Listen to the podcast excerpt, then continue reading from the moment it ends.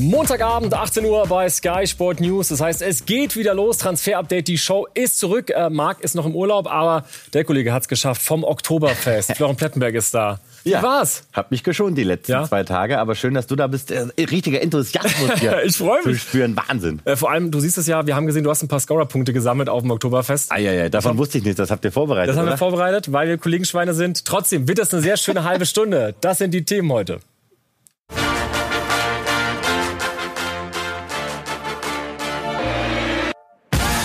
Heute bei Transfer Update die Show. Nkunku wirklich zu Chelsea? Das ist dran an den England-Gerüchten. Neue Marktwerte, nur einer überstrahlt immer noch Erling Haaland. Und Jude Bellingham. Ist seine BVB-Zeit nach dieser Saison vorbei? Das und mehr jetzt bei Transfer Update, die Show.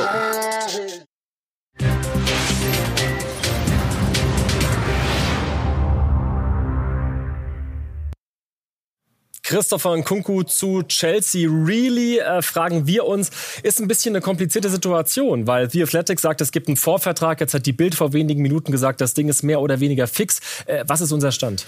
Boah, ganz schwierige Nummer und das schon äh, in dieser Phase, obwohl das Transferfenster gerade erst geschlossen hat und wir jetzt wieder starten. Aber wir können sagen, ja, es ist sehr, sehr schwierig einzuschätzen, aber wir haben auf allen Seiten recherchiert und das ist unser Stand. Es gab diesen Medizincheck in Frankfurt Ende August, aber wir hören und uns wurde mehrfach bestätigt, da war niemand von Chelsea dabei, kein offizieller und er soll das aus privaten Gründen gemacht haben. Das ist nicht unüblich soll versicherungstechnische Gründe gehabt haben. Mhm. Spieler machen das ab und zu, müssen es machen. Aber insofern hören wir ebenso, es gibt noch keinen Vorvertrag. Es gibt keine finale Zusage. Es gibt keine Unterschrift. Und Leipzig war übrigens darüber informiert, über diesen Step in Fra äh, Frankfurt. Aber Chelsea will ihn unbedingt. Es gibt Gespräche, es gibt Verhandlungen, die tun alles, um in Kunku 2023 zu verpflichten, weil sie auch wissen, es gibt die Ausstiegsklausel, die greift im Bereich der 60 Millionen Euro. Das ist also aktuell unser Stand in der Personalie in Kunku. Es ist für die Leipziger natürlich so, es ist eine never-ending Story und leider sagt unser äh, Reporter Philipp Hinze.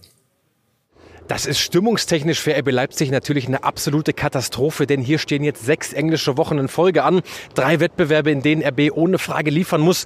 Da braucht es nicht die Nkunku-Saga 2.0, denn die begleitete uns schon die vergangene Rückrunde. Wohin wechselt Nkunku? Wie teuer wird er? Was verdient er? Welcher Club wird es denn dann wirklich am Ende? Ja, dann verlängerte RB mit seinem Unterschiedsspieler den Vertrag und dann dachte man sich natürlich, boah, jetzt erst mal ein halbes Jahr, vielleicht ein Dreivierteljahr, endlich mal Ruhe in dem Thema. Pustekuchen. Nach acht Bundesligaspieltagen geht geht das Ganze von neuem los. Die Nkunku-Saga 2.0, die muss RB Leipzig ganz, ganz schnell von der Straße kriegen, muss für Ruhe sorgen, muss ein Statement abgeben, denn sonst sorgt das intern nur für Unstimmigkeiten.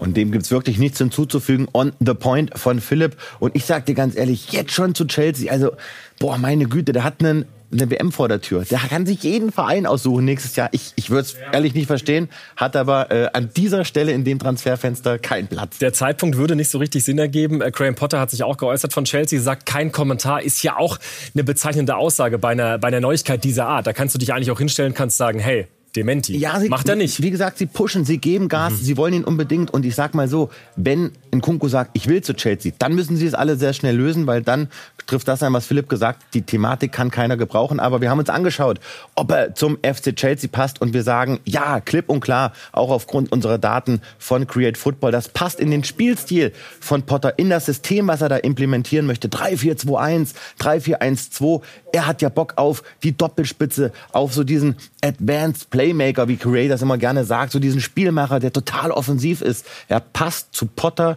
und zu Chelsea, zumal sie durch die Mitte viel, viel gefährlicher werden müssen. Aber äh, Chelsea ist tatsächlich nicht der einzige Verein, äh, zu dem er passen würde. Du hast dir mal ein paar andere angeschaut. Wo könnte es denn noch funktionieren? Sind die großen Namen? Ja, das sind natürlich Vereine, die sind dran, die haben ihn auf dem Schirm und die gucken natürlich auch, Mensch, könnten wir den irgendwie vielleicht bekommen? Brauchen wir ihn? United in der aktuellen Phase. Da macht es keinen Sinn. Auf der 10 sind sie besetzt. Auf dem Flügel haben sie sich prominent verstärkt. City ist durch und komplett dicht. Also da läuft's eh äh, wie am Schnürchen. Und da passt er vielleicht auch gar nicht so in das Guardiola-System rein. Die Bayern beobachten ihn, klar, aber sie haben von dem Spielertyp ein Kunku zu viele ich wollte sagen, würde doch auch Überangebot. Zu viele im Kader, genau, Überangebot. PSG kann heiß werden, könnte heiß werden. Das liegt aber auch an Nessi, an Neymar. Was passiert da?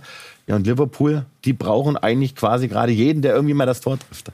Jetzt gehen wir davon aus, er wird Leipzig verlassen, aber, und darüber habt ihr auch schon berichtet, es gibt einen Nachfolger, steht im Grunde schon fest. Genau, Seschko, da hat man ja vorgegriffen, wurden wir damals belächelt, weil wir gesagt haben, hey, Nkunku wird gehen, Seschko kommt, also insofern passt das alles zusammen, aber der muss echt noch ein paar Schritte machen. Erst vier Tore in der österreichischen Bundesliga, zwei Assists, aber ein Riesentalent. Du hast gesagt, die Bayern finden den Kunku auch nicht so schlecht. Äh, beim Rekordmeister gibt es aber Transfer-News, aber nicht auf dem Platz, sondern äh, in Sachen Vorstandsetage.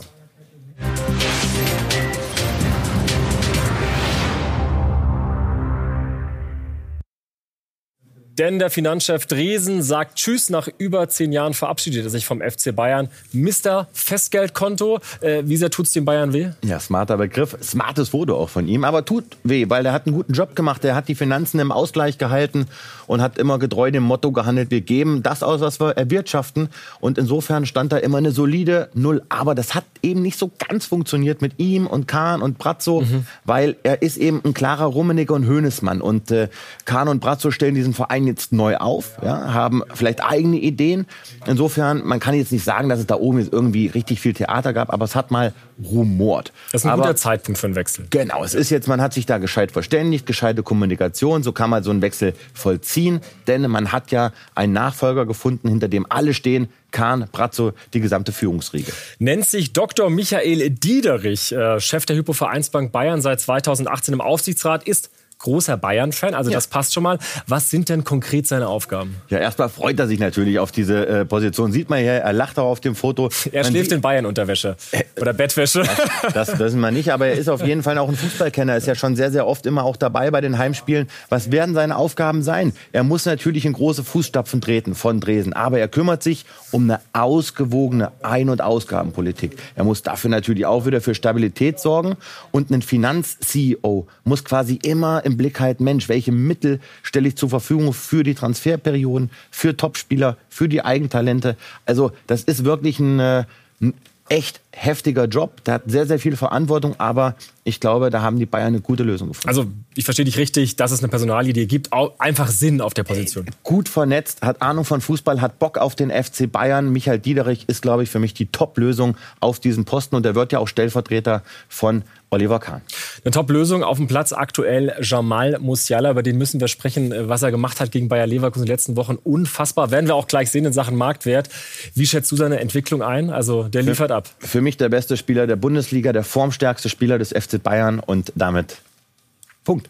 Es gibt natürlich mehr von Jamal Musiala. Es gibt eine Doku und zwar am Donnerstag, 21 Uhr, Stars der Bundesliga. Gibt es viele Infos rund um Jamal Musiala. Und ihr habt mal geguckt, was ihn eigentlich besser macht, denn der hat am Anfang äh, 200.000 Euro gekostet. Ja, irre. Un unvorstellbar. Also ich sage jetzt wirklich, jeder, der jetzt hier zuschaut, muss sich diese Doku anschauen, denn da steckt so viel Arbeit drin, da sprechen so viele Weggefährten, ehemalige Trainer, Entdecker. Und ja, gucken wir uns das doch nochmal an. 200.000 Euro hat der gekostet, als er von Chelsea kam. Und äh, jetzt hat er einen Marktwert von über 80 Millionen. Insofern, wir haben ja den neuen Marktwert, wir sprechen auch noch mal über ihn. Und ganz interessant, das war, weiß kaum einer. Es ging um Bayern und Benfica Lissabon. Die haben nämlich 2019 noch mehr geboten als die Bayern. Und was auch herüberkommen wird in der Doku, der hat mit Ende 15 den Bayern im Gespräch in London gesagt, Leute, ich will bei der WM 2022 Weltmeister äh, nicht nur werden, sondern ich möchte da wirklich dabei sein, Stammspieler sein. Also insofern, Musiala, der hatte bereits sehr, sehr früh Kenntnis davon, was er mal so machen möchte. Und ich meine, Hansi Flick wird nicht blind sein die letzten Wochen, also dass der auf dem Platz steht, mehr als wahrscheinlich. Ja, der muss spielen. Ja. Muss spielen. Also Stars der Bundesliga, Jamal Musiala, das ganze Donnerstag 21 Uhr. Und wir haben sie eben angesprochen, die Marktwerte. Wir wollen mal draufschauen. Stand Oktober, das sind die Gewinner der Bundesliga. Bei denen hat sich am meisten getan. Musiala plus 13 Millionen. Was ich nicht ganz nachvollziehen kann, ist Knapri, aber das wirst du mir erklären können. Wir hatten Formtief, ja. Wir haben das ja in der vergangenen äh, Marktwertperiode schon mal erklärt. Da spielt natürlich die Rolle, dass Gnabry verlängert hat, langfristig beim FC Bayern. Das erhöht dann immer den Wert des Spielers. Aber Schlotterbeck, sehr interessant, der steigert sich und steigert sich und steigert sich, hat eine gute Zukunft vor sich, aber der muss im eigenen 16, da muss er ein bisschen mehr aufpassen.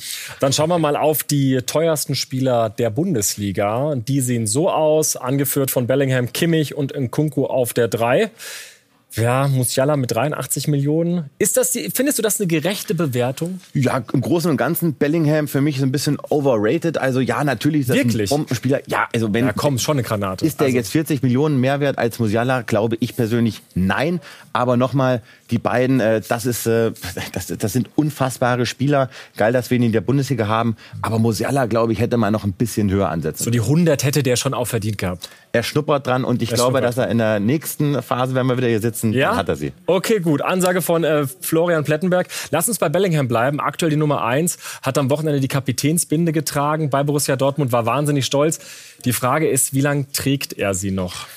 Ich glaube, dass Dortmund gute Chancen hat, auch nach dem, was wir hören, was wir recherchieren, auch mit unseren BVB-Kollegen, dass Dortmund ihn nochmal halten kann, auch in der übernächsten Saison. Aber natürlich, sie wollen ihn nach England lotsen. Alle großen Vereine sind dran, aber er hat keine Ausstiegsklausel.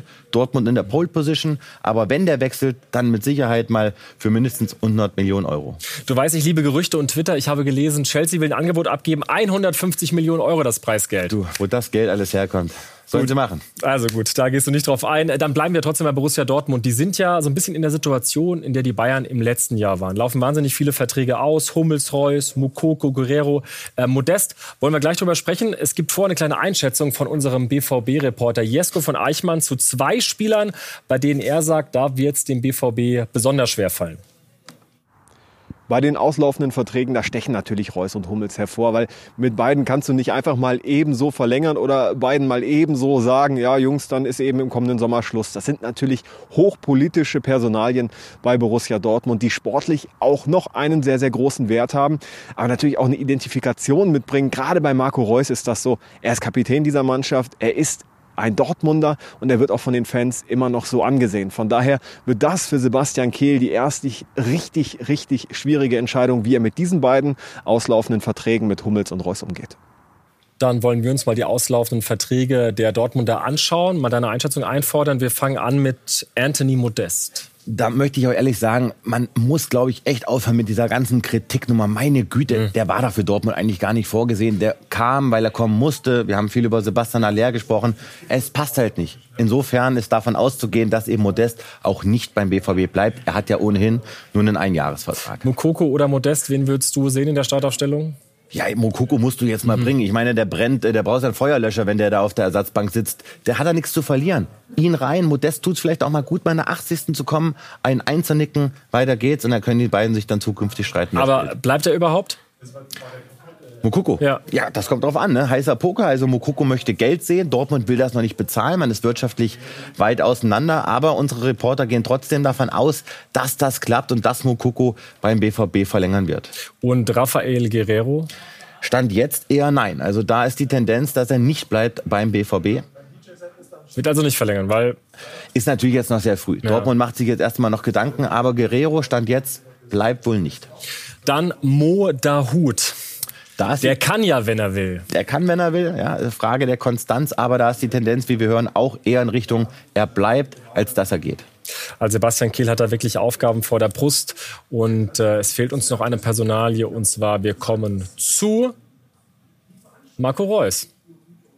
Wir haben es eben gehört, was Jesko gesagt hat. Machen wir den Daumen hoch. Also wir gehen davon aus, dass Marco Reus ebenso wie Mats Hummels äh, dann verlängern wird beim BVB, weil sie einfach abliefern und weil sie Führungsfiguren sind. Also, das die äh, Situation bei den Jungs, bei denen die Verträge auslaufen. Es gibt ein schönes Gerücht über einen wirklichen Neuzugang aus Liverpool. Navi Keita. Fände ich eine schöne Geschichte. Stempel drauf, äh, aber der wird nicht zum BVB wechseln, ist aktuell nicht heiß. Wieso? Marktwert 17 Millionen, sagst du? Ja, äh, Okay. geiler Spieler, aktuell noch verletzt.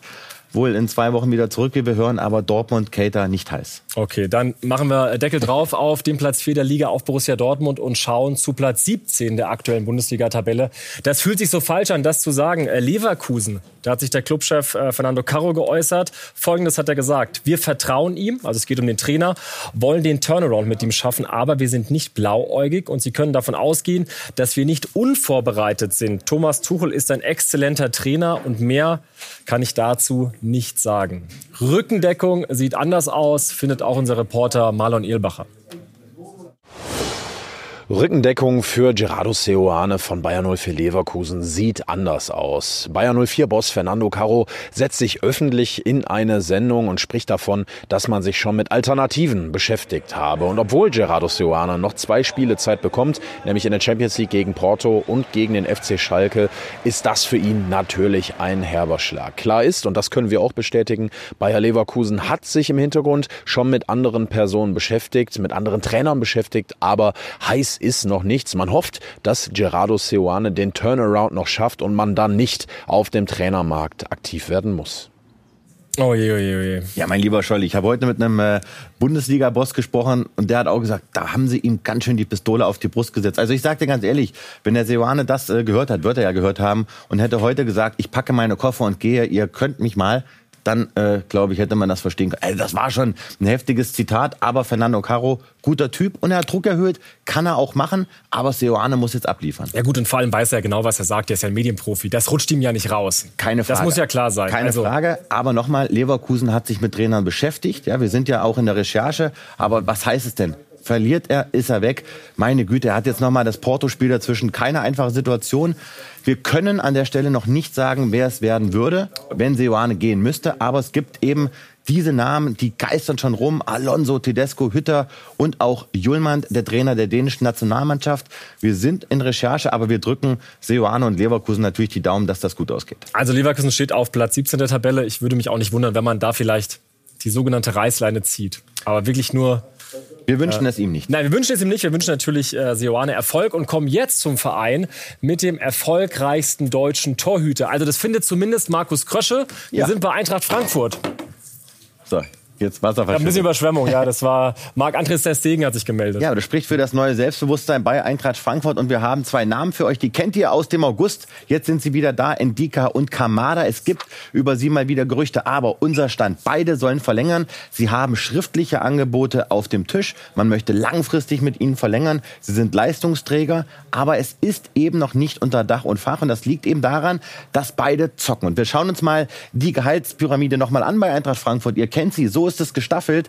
Aktuell befinden sich beide Spieler in dieser Riege und wir hören, wenn sie die neuen Verträge unterzeichnen, können sie eben in die Riege der Topspieler aufsteigen. Aber Frankfurt wird nicht jeden Preis mitgehen. Es gibt Limits, soll heißen, wenn beide zu hoch zocken, geht Frankfurt den Verlust ein, sie ablösefrei im nächsten Jahr zu verlieren. Und dann gibt es noch zwei Spieler, über die geredet wurde. Jesper Lindström, da sind die Frankfurter total relaxed, sagen, hey, langfristiger Vertrag, keine Ausstiegsklausel. Ebenso wie beim Shootingstar, beim neuen französischen Nationalspieler Kolo Muani macht es richtig gut. Ich halte richtig viel von ihm. Auch bei ihm gibt es keine Ausstiegsklausel, soll heißen, wenn der richtig performt, dann kann Frankfurt richtig fordern. Aber sie wollen natürlich langfristig mit ihm planen und mit ihm zusammenarbeiten. Dankeschön, Pletti. Wir machen eine kurze Pause, sprechen danach über die Krise von Jürgen Klopp und Liverpool und schauen auf die internationalen Marktwerte. Bis gleich.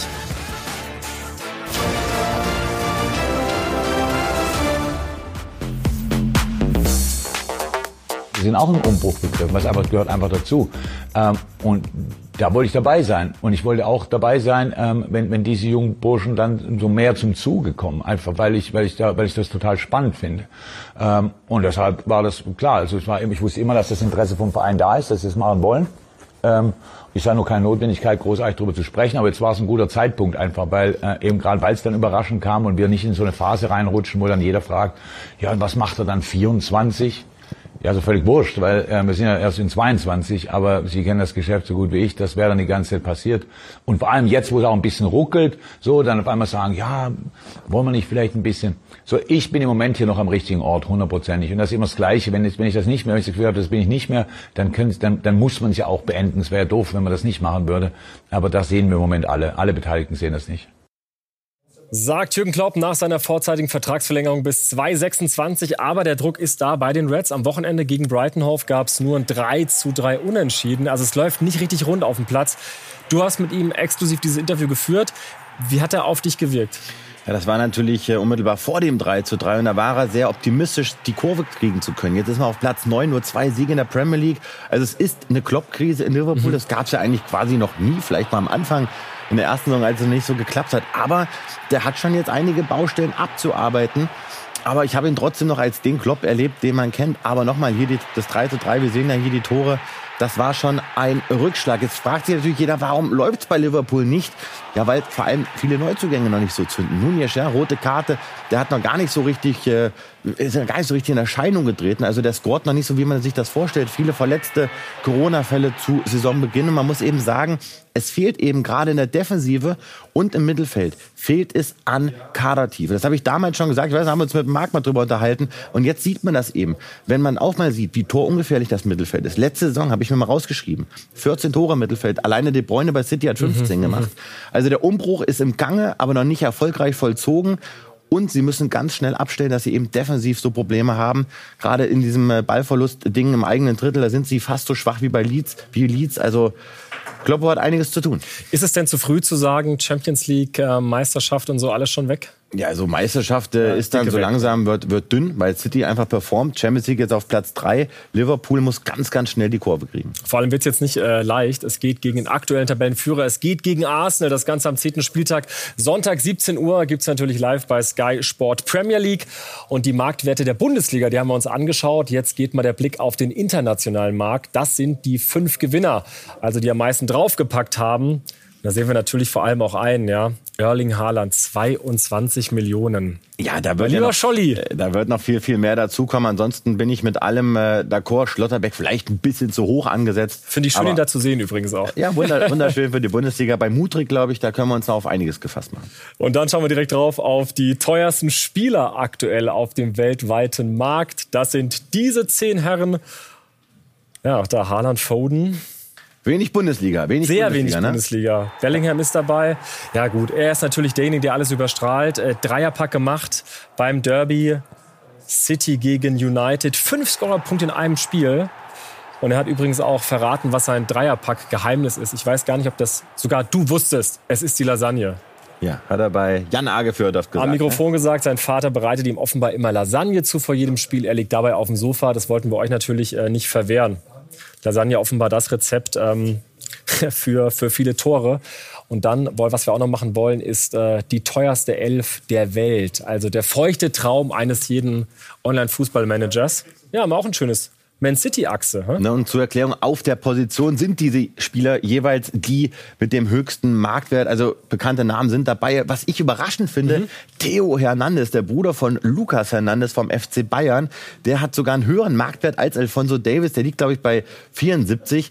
Und vorne Haaland, ich bin mir ziemlich sicher, das dauert jetzt vielleicht noch ein Jahr oder anderthalb. Da wird Haaland der teuerste Spieler der Welt sein und sogar Mbappé überholen. Geht ja gar nicht anders. Er muss übrigens dazu sagen, äh, auf dieser Liste war tatsächlich vor einem Monat auch noch Harry, Harry Maguire, glaube ich. Ja gut, aber ja, ist natürlich Maguire aus Gründen, ist aus Gründen nicht mit dabei. Ja. Ähm, auch noch nicht mit dabei ist ein Mann, der es vielleicht irgendwann sein wird, ein Juwel von den Fohlen und den wollen wir natürlich vorstellen im Scouting Report.